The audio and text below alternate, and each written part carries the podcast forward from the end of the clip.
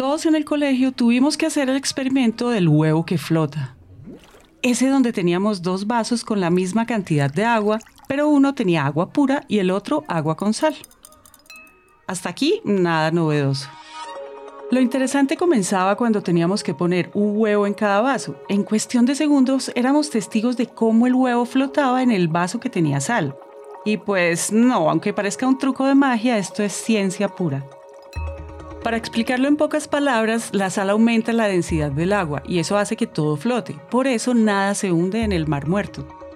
Se preguntarán por qué estamos hablando de experimentos de colegios y generalmente en elemental no lo hacemos. Pues la respuesta es sencilla. Esos experimentos son nuestra relación más cercana con el método científico. Y aunque estas dos palabras nos lleven de una vez a pensar en laboratorios y batas blancas, queremos contarles que el método científico no es solo para los científicos. Bienvenidos a Elemental, un podcast de 3M y Naranja Media. Si algo aprendimos y quizás aprendimos mal en el colegio es que la ciencia era exclusiva, que tenía restricciones y que solo las personas que se dedicaban por años a estudiar mucho sobre el tema pues tenían la autoridad para hacerla. Y aunque esto es verdad, no es toda la verdad. Acá tendríamos que diferenciar mucho entre dos conceptos, el de ciencia y el de investigación.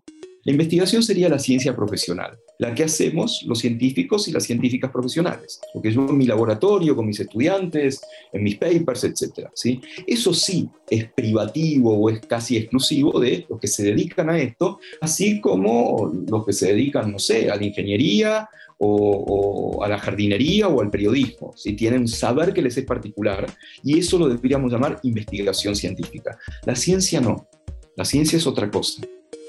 La ciencia es una forma de mirar el mundo. Es una forma de mirar el mundo.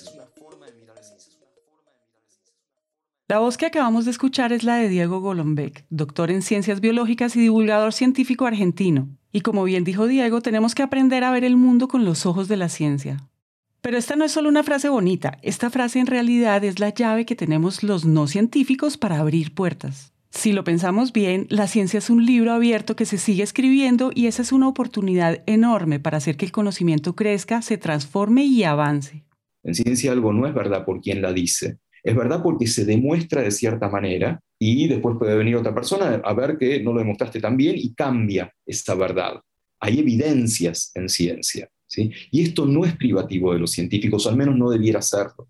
Esto debiera ser algo para la ciudadanía en general, ver el mundo con ojos de científico. No es que tengamos que ir viendo las cosas con un zoom enorme, pensando preguntas raras, hipótesis complejas y haciendo experimentos hasta que por fin logremos llegar a resultados. Se trata más bien de interiorizar tanto el método que conectar los conocimientos no sea una tarea, sino algo natural. Y ejemplos sobre cómo personas no científicas lo han logrado hay muchos. Uno de esos permanece guardado en nuestro armario y lo utilizamos cada vez que vamos a salir de viaje. ¿Hace cuánto inventamos las valijas o los baúles? Bueno, las primeras, una evidencia, un baúl sería medieval, ¿sí? de la Edad Media, ponele del año 1000. ¿okay? Hace 10.000 años inventamos las ruedas, hace más o menos mil años inventamos las valijas. ¿Y hace cuánto inventamos las valijas con rueditas? ¿Hace cuánto las pusimos en el mismo lugar? Hace muy poco tiempo. La primera patente de una valija con rueditas es 1970, hace 50 años. Un momento. O sea convivimos durante mil años con las ruedas de este lado y las valijas de este lado y a nadie se le ocurrió juntarlas. Poder juntar esos elementos que la naturaleza nuestros experimentos nos, nos regalan, ponerlos en el mismo lugar y decir, ah, mira, si sumo esto con esto, me da algo completamente diferente. Así que me parece una buena forma de mirar el método científico pensando en buscar cosas nuevas y creativas. La persona a la que le demos esta bendición en nuestras vidas es Bernard Sadow, un ejecutivo de cuenta en Estados Unidos que mientras estaba en el aeropuerto cargando dos maletas muy pesadas, vio cómo una cargadora, ese vehículo para llevar objetos pesados, hacía el trabajo más fácil. Entonces Bernard, al llegar a la casa, tomó cuatro ruedas de un mueble de oficina, las fijó en la parte inferior de una maleta y le añadió una correa de cuero para poder tirar de ella. Este prototipo fue solo el principio.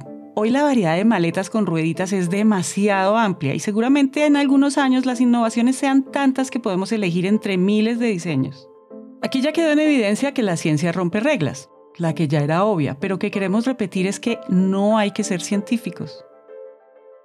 Este solo es el comienzo de la lista. Otra de las reglas que rompe la ciencia es que para inventar o desarrollar algo no se necesita de conocimientos completos o absolutos. La ciencia es tan maravillosa que deja un espacio para lo nuevo, y si lo llevamos al uso del método científico, eso solo significa una cosa. Esto no se trata de hacer a un lado lo que ya sabemos, sino de permitirnos aprender de otras cosas y entender que quizás no siempre tenemos la razón. Hay una historia que va una persona a un maestro a decirle quiero que me enseñes todo sobre el budismo zen. Entonces el maestro le sirve un té y cuando la taza está llena continúa sirviendo el té y el discípulo le dice, pero pará, estás chorreando el té. Y el maestro le dice, bueno, esto sos vos como discípulo, vos querés que te enseñe algo, pero venís con la taza llena, venís con algo, con, con muchos conocimientos previos, tenés que vaciar esa taza para poder volver a aprender. Y eso es hacer ciencia vaciar nuestra taza todo el tiempo. Y uno lo hace a diario realmente, porque nosotros tenemos preguntas, tenemos hipótesis, es cómo queremos que sea el mundo, cómo queremos que sean esas respuestas que nos dé la naturaleza frente a nuestras preguntas. Después la naturaleza hace lo que se le canta, contesta lo que quiere y nosotros nos da bronca, nos da un poco de enojo esto, pero pará, yo quería encontrar una cosa, pero la respuesta es otra. Y entonces, parte de esas respuestas que con el tiempo los científicos han ido encontrando es que, aunque nos hayan enseñado el método científico como una serie de pasos con una secuencia lógica, en la práctica no siempre funciona así. No hay un método en singular, y menos aún hay un método que siga pasos y reglas completamente establecidas. Con lo cual, no está mal aprender formalmente algo que se llama método científico como una serie de pasos, como un algoritmo, como una receta. No está mal hacerlo de esa manera, pero tampoco está mal romperlo. Si pensamos en el ejemplo del experimento de los huevos, la mayoría de los pasos son evidentes. El método científico dice primero observación, después planteamiento del problema, después planteamiento de la hipótesis, después experimentación, después análisis de resultados, después escritura de los resultados, para que sea eso la hipótesis nueva. Ella es María Fernanda Gutiérrez, doctora en ciencias biológicas y directora ejecutiva de la Academia Colombiana de Ciencias Exactas, Físicas y Naturales. Y la cuestión con el método científico es que podemos hacerlo tan cotidiano que cuando por fin lo apropiamos, no estamos preocupados por hacerle check a cada uno de los pasos, sino que simplemente lo hacemos, así como sucedió con la maleta de rueditas. La verdad es que cuando uno lo apropia, uno no se sale de él. Uno no se sale porque eso es lo que uno está haciendo en la vida. Es cierto que la maleta de rueditas fue un invento exitoso, pero algo que debemos entender es que el método científico y la ciencia no siempre llegan a resultados positivos. De hecho, el método científico nos permite comprender que aunque el resultado no sea el esperado, hay mucho por aprender. Imaginemos que enseñamos el método científico de esta manera ordenada en pasos y luego hacemos un experimento en el aula, ¿sí? en la educación formal. ¿Qué va a suceder? Seguramente eh, los chicos, las chicas van a querer seguir esos pasos y en algún momento algo les va a salir mal no, falla, siempre algo va a salir no de la manera esperada por el método científico, ¿no? ¿Y qué van a hacer? Van a ir a ver al profe, a la profe y le van a decir, el profe, me dio mal. Y es una oportunidad extraordinaria para demostrar que el método va y viene. Un experimento no da mal, da lo que da.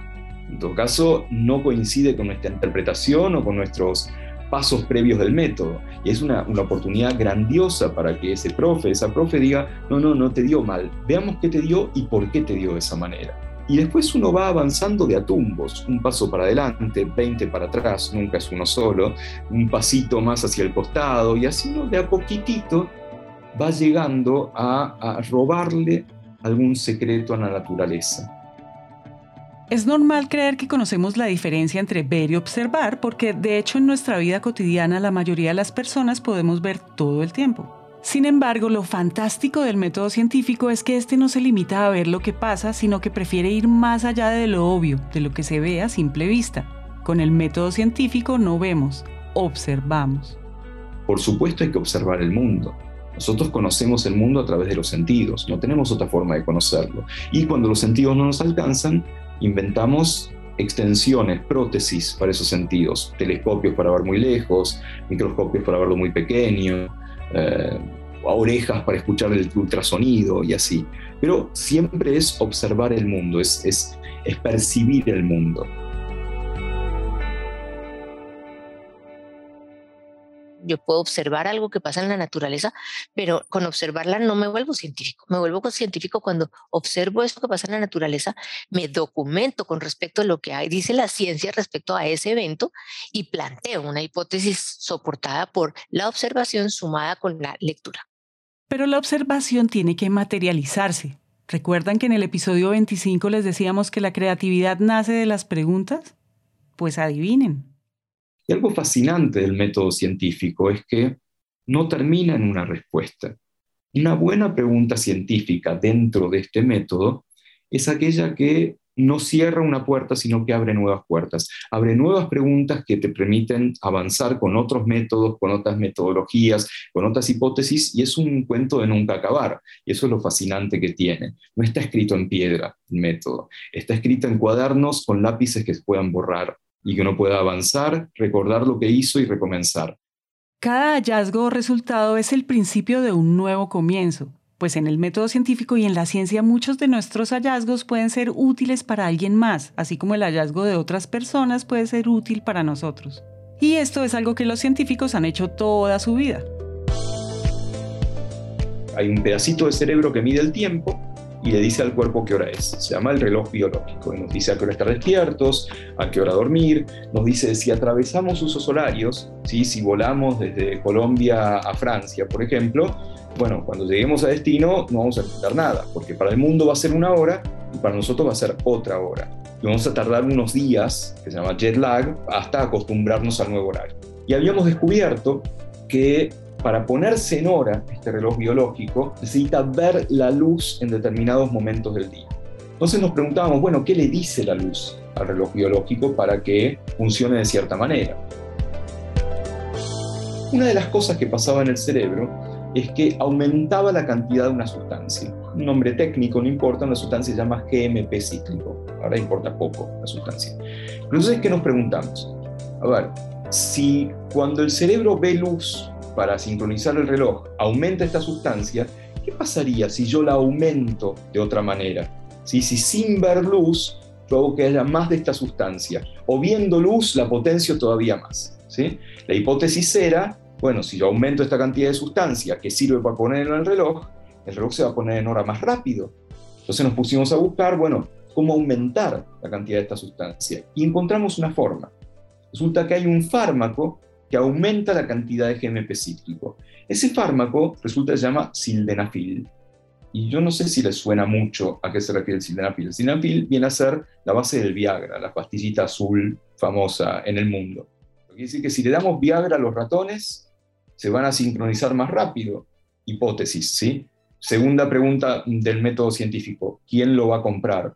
¿Eh? No, no, no, no, a mí no me toca. Bueno, sorteamos, le tocó a una de las estudiantes del laboratorio, hicimos el experimento y efectivamente, con Viagra, los ratones, los hamsters, los animales que utilizábamos, se sincronizaban más rápido cuando cambiábamos las condiciones como si hubieran volado hacia Europa. Eso nos hizo muy famosos, salimos en todo el mundo, salimos en Playboy, salimos en todos los diarios, de fuera. Pues a veces la ciencia avanza de esa manera tenés ideas, relacionás ideas, aprovechás ideas de otros, lo pones en la misma bolsa y llegas a un descubrimiento nuevo. Después de escuchar a Diego, si hay algo que tiene muy claro la ciencia es que las oportunidades pueden encontrarse en todas partes. Hay desarrollos existentes que pueden ayudar a solucionar otros problemas. Hay errores que pueden ser vistos como oportunidades y hay resultados que dejan las puertas abiertas para hacer nuevas preguntas. Por eso la ciencia lo documenta todo, va dejando registro de las cosas que encuentra y también de las que no. Esos hallazgos no quedan en conversaciones privadas ni se van a la tumba. Quedan en libros o papers que todo el mundo si quiere puede buscar. Yo hay una pregunta que le hago mucho a la gente y es ¿cuál es la diferencia que hay entre la información que hay en un libro y la información que hay en un artículo? Y la respuesta es que los libros tienen las teorías y los artículos tienen las hipótesis. ¿Qué quiere decir eso para el método científico?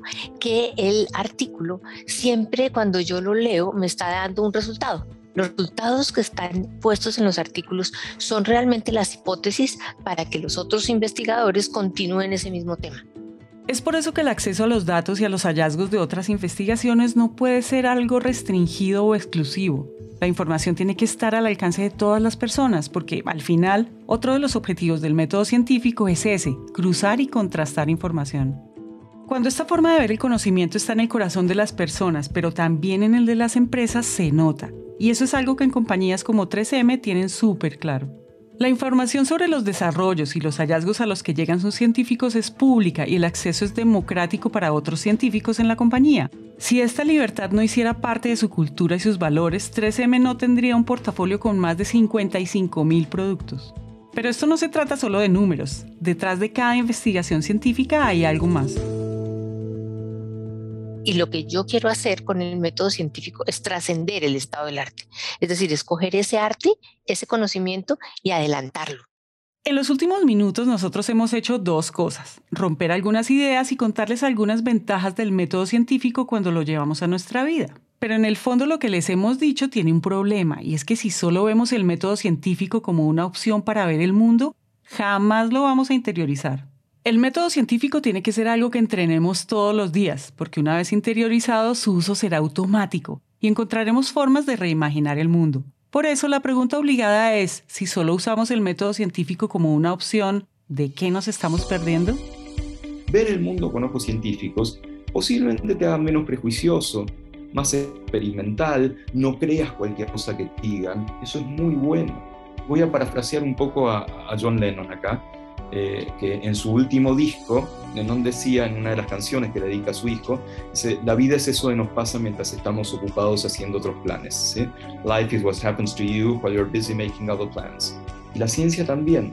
La ciencia también es eso que nos pasa mientras estamos ocupados haciendo otros planes. La ciencia es algo que te ocurre cuando estás en la cocina, cuando estás en el baño, cuando estás en tu dormitorio, cuando estás en el transporte, cuando estás en el trabajo, y la dejamos pasar la propuesta es no la dejemos pasar.